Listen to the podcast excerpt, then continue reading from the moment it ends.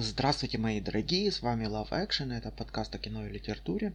И сегодня у нас будет исторический выпуск. Скажу сразу, что в истории я разбираюсь слабо. Просто расскажу о своих впечатлениях от книги, которая мне очень понравилась, хотя, насколько я понимаю, Автор ее достаточно одиозная личность. Евгений Викторович Тарля максимально себя скомпрометировал всякими сталинскими премиями, и вроде бы он даже писал доносы на своих коллег-академиков. Да и вообще, честно говоря, э, если почитать э, его какие-то публицистические статьи, э, то просто волосы встают дыбом от самой риторики, которая, в принципе, для нормального академического историка недопустима. Просто увлекшись его Европой в эпоху империализма, э, я, прости господи, э, полез в полное собрание сочинений, потому что, ну, настолько замечательно Тарли же описывает эту самую историю, что немедленно хотелось продолжения банкета, но, к сожалению, оказалось, что этот самый Тарли умер в 1955 году, и события Второй мировой, он уже будучи э, советским академическим историком, вменяемо отрефлексировать не мог. Но, тем не менее, мне безумно понравилась Европа в эпоху империализма, э, прежде всего своими нетривиальными сюжетами, которые позже будут встречаться снова и снова в современной истории. Это и геноцид армян, который, конечно же, потом выльется э, в геноциды евреев, поляков и так далее.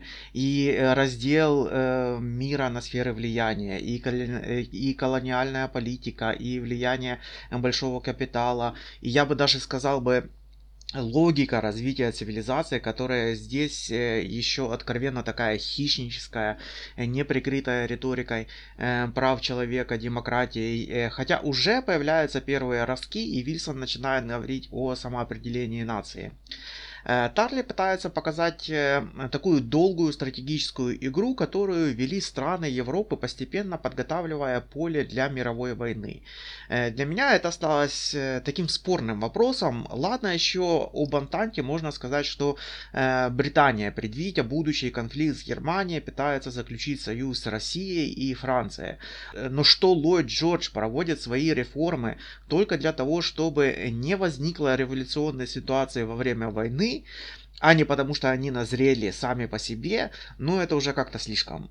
Э, хотя революционные настроения вообще были не откровением для многих. Вот, например, э, записка Дурнова, э, бывшего министра внутренних дел в кабинете графа Витте, а после отставки члена Государственного совета на имя Николая II.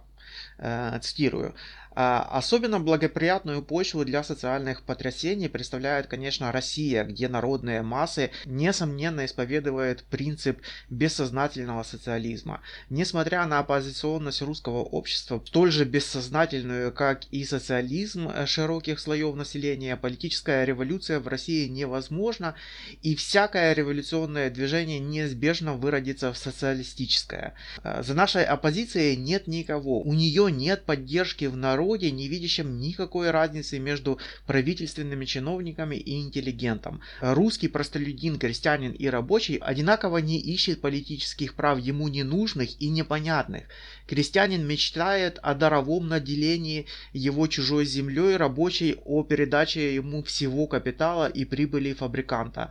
А дальше этого его вожделения не идут. И стоит только широко кинуть эти лозунги в население, э, стоит только правительственной власти э, безвозвратно допустить агитацию в этом направлении, а Россия неизбежно будет ввергнута в анархию.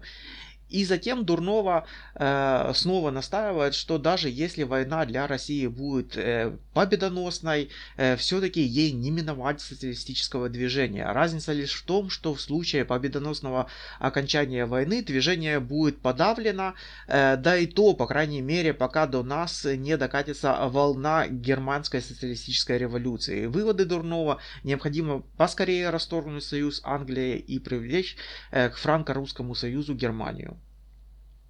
Э, то есть, в принципе, ситуация была прозрачной, и ее прекрасно понимали все стороны. Поэтому ту политическую игру, которую якобы вели страны для столкновения в Первой мировой войне, э, с некоторой долей воображения можно себе представить. Даже сами планы действия не то чтобы слишком были заумными, а даже примитивные. Англии всего-то нужно было подписать несколько союзных договоров и сделать некоторые уступки. И даже, э, и даже так Россия, например, могла предпочесть Вильгельма, э, Вильгельма II. Э, с Францией не факт, что можно было договориться. И даже в итоге э, больше всех получили не Британия, которая начала эту игру, но США. Как пишет Тарли, чтобы понять, до какой степени э, война обогатила Соединенные Штаты, достаточно сказать, что от начала существования этого государства, с первого года президентства Вашингтона до начала войны 1914 года, то есть за 125 лет в общей сложности, э, перевес вывоза из Соединенных Штатов над ввозом в них из других стран э, исчисляется в 9 с небольшим миллиардов долларов. А тот же перевес за время с августа 1914 до капитуляции Германии в ноябре 1918 года равняется 10,9 миллиардов долларов. Значит, за эти 4 года и 3 месяца войны были с точки зрения торгового баланса выгоднее для Соединенных э, Штатов, чем все 125 лет всей их предшествующей истории. Кроме того, одних только облигаций американских предприятий, э, прежде помещенных в европейские рынки, за время войны перешло в Соединенные Штаты почти на 10 миллиардов золотов. И этого мало. Европейские государства непосредственно задолжали Соединенным Штатам колоссальные суммы.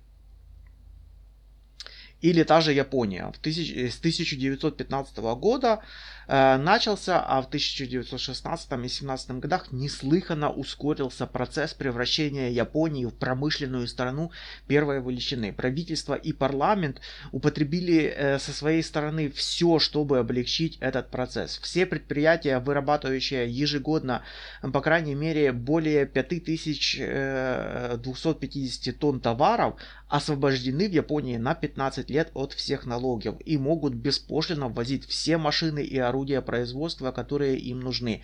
А те предприятия, которые вырабатывают не меньше 35 тысяч тонн э, товара в год, имеют право экспроприировать с уплатой по справедливой цене все те соседние земли и недвижимости, которые будут признаны необходимы для расширения производства.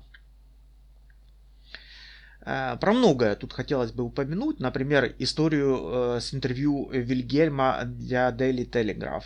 И как потом поднялся такой скандал, что, как вспоминает в своих записках э, гофмаршал Цедлиц, Вильгельм приказал своему камердинеру телефонировать канцлеру Бюлову, чтобы, что он отказывается от престола. А как потом во время переговоров с Америкой Вильсон э, несколько раз намекал на отречение, но Вильгельм включал постоянно дурочку и не замечал всех этих намеков и тянул до самого конца, пока монархисты не придумали план героической гибели Вильгельма. Э, типа взять роту преданных гвардейцев, поехать на фронт и провести самоубийственную кавалерийскую атаку на пулеметы. Ну типа чтобы не отрекаться. Э, после таких фантазий Вильгельм понял, что живым его не выпустят как не те, так и другие, и поэтому нужно сматывать удочки и мотать из страны. Э, очень интересная, странная история была с письмом, которое якобы перехватили американцы. Интересная э, в том смысле, что э, Вильсону очень нужно было убедить общественность в участии Америки в войне в Европе. И это письмо было как нельзя кстати. Письмо германского статс-секретаря иностранных дел Циммермана, германскому посланнику в Мексике Эрг Эргарду. Э, в этом письме Циммерман э, предлагает Эргарду обратиться к мексиканскому президенту э, Каранца с такого рода советом. Не пожелают ли Каранца напасть на Соединенные Штаты в случае, если они объявят войну Германии? Германия бы профинансировала этот поход, а Мексика могла бы в случае победы отнять у Соединенных Штатов Техас, Аризону и Нью-Мексико, которые раньше принадлежали Мексике. А, а кроме того, не пожелает ли Каранция обратиться от своего имени и от имени Германии к Японии и попросить Японию, чтобы она, во-первых, расторгла свой союз с Антантой, а во-вторых, тоже напала на Соединенные Штаты?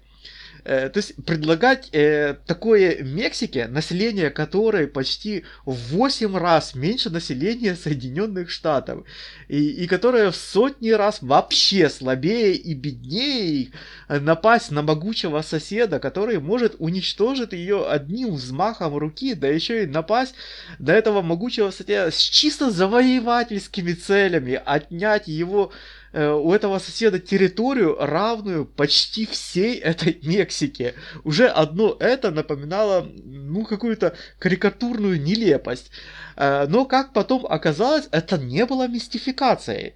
Уже 3 марта Э, через два дня после э, поднявшейся в Америке газетной бури Циммерман счел необходимым начать оправдываться. И это оправдание э, и заставило впоследствии, уже после войны, одну германскую социалистическую газету заметить, что вот, все говорили, что у нас, что дипломатия заполняется неспособными аристократами, и что пора дать дорогу талантам из буржуазии, и назначили в виде первого опыта э, Циммермана из буржуазии, и он наделал таких делов, слов, которые не пришли бы в голову и десяткам самых дегеративных аристократов. Я уже не говорю про сам Версальский договор. Э, главная его особенность была в том, что его никак не обсуждали с Германией. Его просто надиктовали и сказали, либо вы подписываете, либо мы воюем дальше. И условия там были, конечно, чисто грабительские. Ну, приведу несколько примеров. Э, например, Германия отдавала весь свой торговый э, флот э, крупнее 1600 тонн на судно. Из судов же вместимостью 1600 тонн она отдавала половину общего количества их а, а из рыбачьих судов 25% общего количества, из речных судов 20%. Сверх того, Германия обязывалась в течение 5 лет из вновь строившихся судов отныне ежегодно отдавать 200 тысяч тонн Антанте, возмещение за потопление во время войны э, подводными лодками. Кстати, подводная война это тоже совершенно особая и интересная э, глава в Первой мировой войне. Второе, Германия обязывалась отдавать 44 миллиона э, тонн угля союзникам ежегодно в течение 10 лет. Э, третье, Германия отдавала Франции и Бельгии 371 тысячу голов скота, из них 140 тысяч дойных коров, что особенно болезненно должно было переживаться в стране э, тотчас после войны, когда даже для госпиталей часто не хватало молока.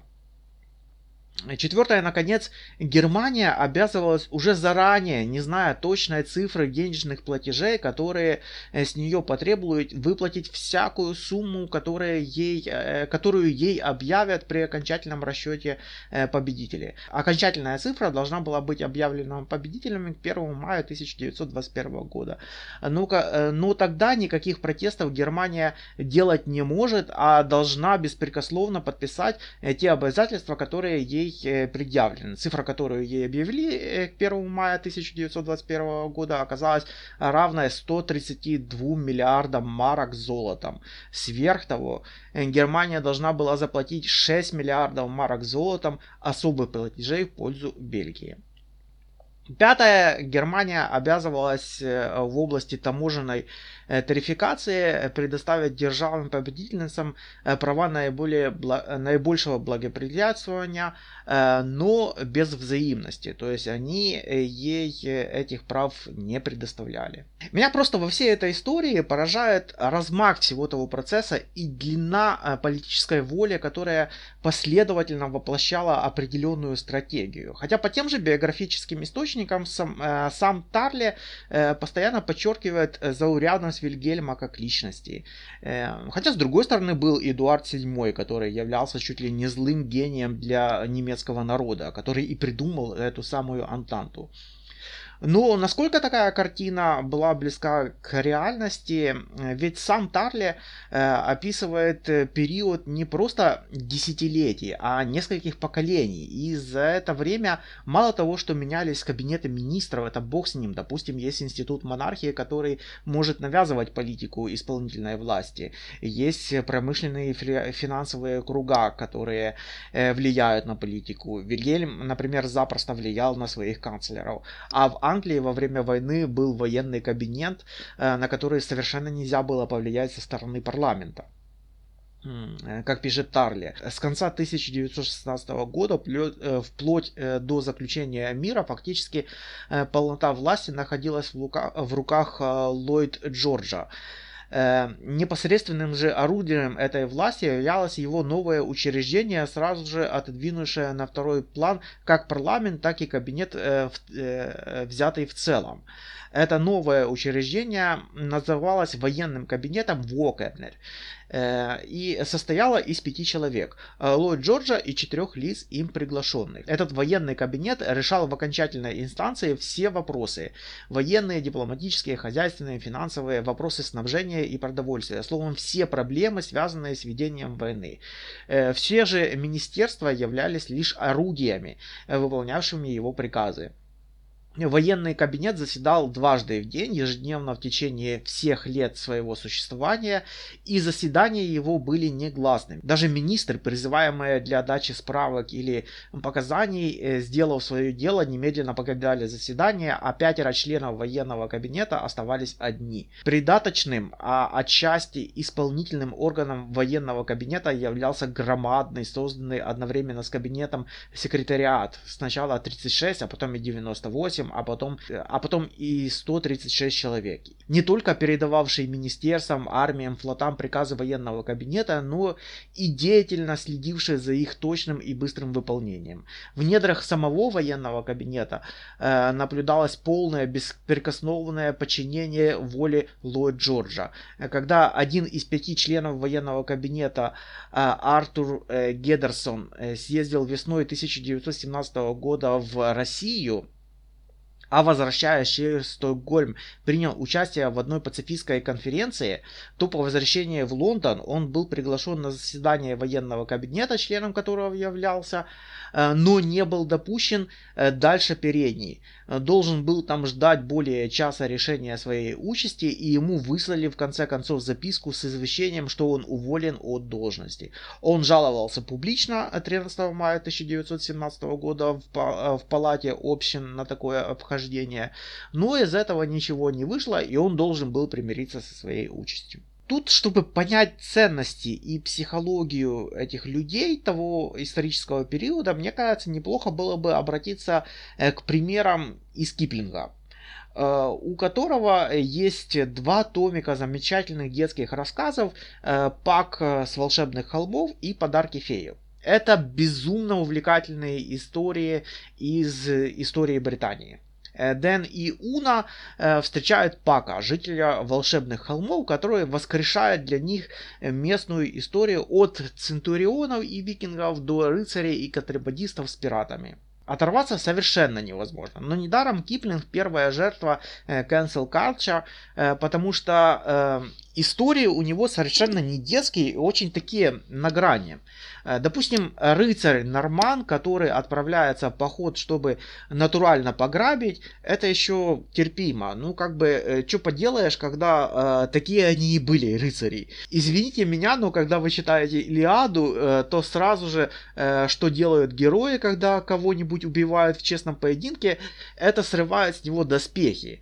Э, еще лучше угнать колесницу или как минимум лошадей. Э, тут же у Киплинга норманы э, после битвы бродят в округе в надежде не просто награбить, а захватить какое-то поместье, которое потом нужно будет еще долго защищать от таких же самых рыцарей, которые угоняли стада свиней и грабили крестьян и прочее. Ну это ладно, допустим. Правда, негде деть, э, такое уж было это рыцарство. Но вот вам э, совсем уж не детская история о предательстве. Э, от которой у меня слегка подвисла челюсть. Э, не буду пересказывать всю предысторию, э, предлагаю вам самостоятельно насладиться шедевром Киплинга, и это нисколько не ирония, произведение написано действительно замечательно, но ближе к телу. Итак, у нас есть Деакила, местный нормандский барон, который честно бдит побережье от пиратов и всяких вторжений, и у него служат несколько рыцарей, герои предыдущих рассказов Киплинга. Времена смут смутные северные бароны бунтуют, и Деатила, как человек военный, довольно резок в своих оценках и высказываниях, и любит, э, как всякое тричье, поорать на телевизор и э, посудить о политике. А вот я бы на месте короля поступил бы так-то и так-то. И вот, Однажды э, ненастным вечером э, нам доложили, что прибыл посланец от короля. Мы только что вернулись из Бэкс, весьма э, подходящего места для выставки десанта, и насквозь продрогли от скачки сквозь холодный туман и морось. Диакила велел передать, чтобы гонец либо разделил трапезу с нами, либо подождал внизу. Через минуту снова появился Джихан и доложил, что тот велел подать лошадь и ускакал. Ну и леший с ним, сказал Деакила. Охота было дрожать в нетопленном холле со всяким шалопаем. Он что-нибудь передал? А вроде нет, отвечал Джихан. Разве что, кажется, он сказал, что если собаке лень уже и брехать, пора выгонять ее из конуры. Ого! воскликнул Деакила, э, потирая свой крючковатый нос. «Э, кому же он это сказал? В собственной бороде. Ну, отчасти и седлу, когда садился на коня, отвечал Джихан Краб. Какой рисунок был у него на щите? Золотые подковы на черном поле. Значит, он из людей Фулка, э, заметил Деакила. Я слышал, будто Фулк присоединился к баронам. Если так, то король, должно быть, взял верх.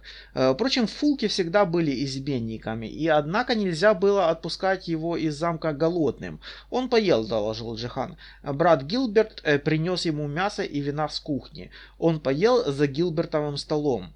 Э, этот брат Гилберт был ученым-монахом из Балтского аббатства, который вел счета поместья Певенси. Когда Деакила восседал в холле, э, верша свой суд, взимая налоги и наделяя землей вассалов, э, Гилберт э, записывал все это в книгу поместья. И вот наши герои нечаянно находят тайник Гилберта. Э, с пергаментом надпись на нем гласила э, слова, сказанные против короля сеньором Певенси. В этот пергамент оказалась занесена каждая шутка де Акилы, задевавшая короля, каждый случай, когда он говорил, что на месте короля сделал бы то-то да то-то. Да-да, все, что говорил де Акила день за днем, тщательно записывалось Гилбертом, при этом слова передергивались и смысл извращался так ловко, что трудно было опровергнуть действительно что-то подобное Акила говорил.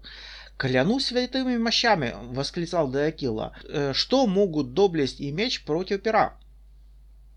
Поскольку предательство уже было совершено, то в тайнике было только одно из донесений Гилберта своему хозяину Фулку. Вот здесь просто на секунду возьмите тайм-аут и подумайте о том, как бы мог бы развиваться сюжет, с учетом того, что это все-таки детская история. Дайкила же у, у Киплинга э, сперва дает аналитику, достойную резидента э, внешней разведки. И гонец, которого кормил Гилберт, э, в тот же вечер умчался э, с письмом к Фулку, а король, после того, как бароны изменили, сделался подозрительным. Его нетрудно понять. Э, Генрих прислушивается к Фулку, а тот, конечно же, не применет влить яд в уши короля. Потом он получит в награду отнятые у меня земли. Все это старо как мир. Если Фулку отдадут Певенси, э, эти ворота Англии, э, как он поступит? Душою он нормандец, и сердце его в Нормандии э, где он может спокойно помыкать своими рабами-виланами. Он откроет ворота ленивому Роберту, как это раньше пытался сделать Отдо и Монтень, и будет новое вторжение и новый Сант-Лейк. Вот почему я не могу отдать Певенси. Э, король не станет ворошить осиное гнездо на юге, пока не выкурит пчел на севере. Пусть он э, считает меня изменником, но он видит, что я, по крайней мере, не восстаю против него. И он э, может всякий день, пока я сижу смирно, использовать меня для борьбы с баронами. И если бы он был мудр, он бы сперва покончил со старыми врагами, прежде чем искать э, себе новых. Полагаю, что Фулк будет всячески побуждать короля послать за мной, и если я не... Это будет в глазах Генриха доказательством моей измены. Одни слова вроде тех, что написал Гилберт, э, по нынешним временам еще не улика. Мы, бароны, берем э, пример с церкви и, подобно Ансельму, говорим все, что вздумается. Э, вернемся же к нашим повседневным заботам и ни слова об этом Гилберту. То есть как? Ничего не будем делать, удивился Хью. Будем ждать, поправил его Деакила. Закономерно, что через некоторое время у ворот появился Фулк. «Ну что я вам сказал?» 20 баронств лежат между Солсбери и Певенси, э, есть где набирать солдат, но Фулк э, подговорил короля э, призвать меня, меня, который сторожит ворота Англии, и в тот самый момент, когда его враги готовы вломиться в эти ворота. Ладно, заключил Диакила, проследите за тем, чтобы люди Фулка были размещены на отдых в южных амбарах.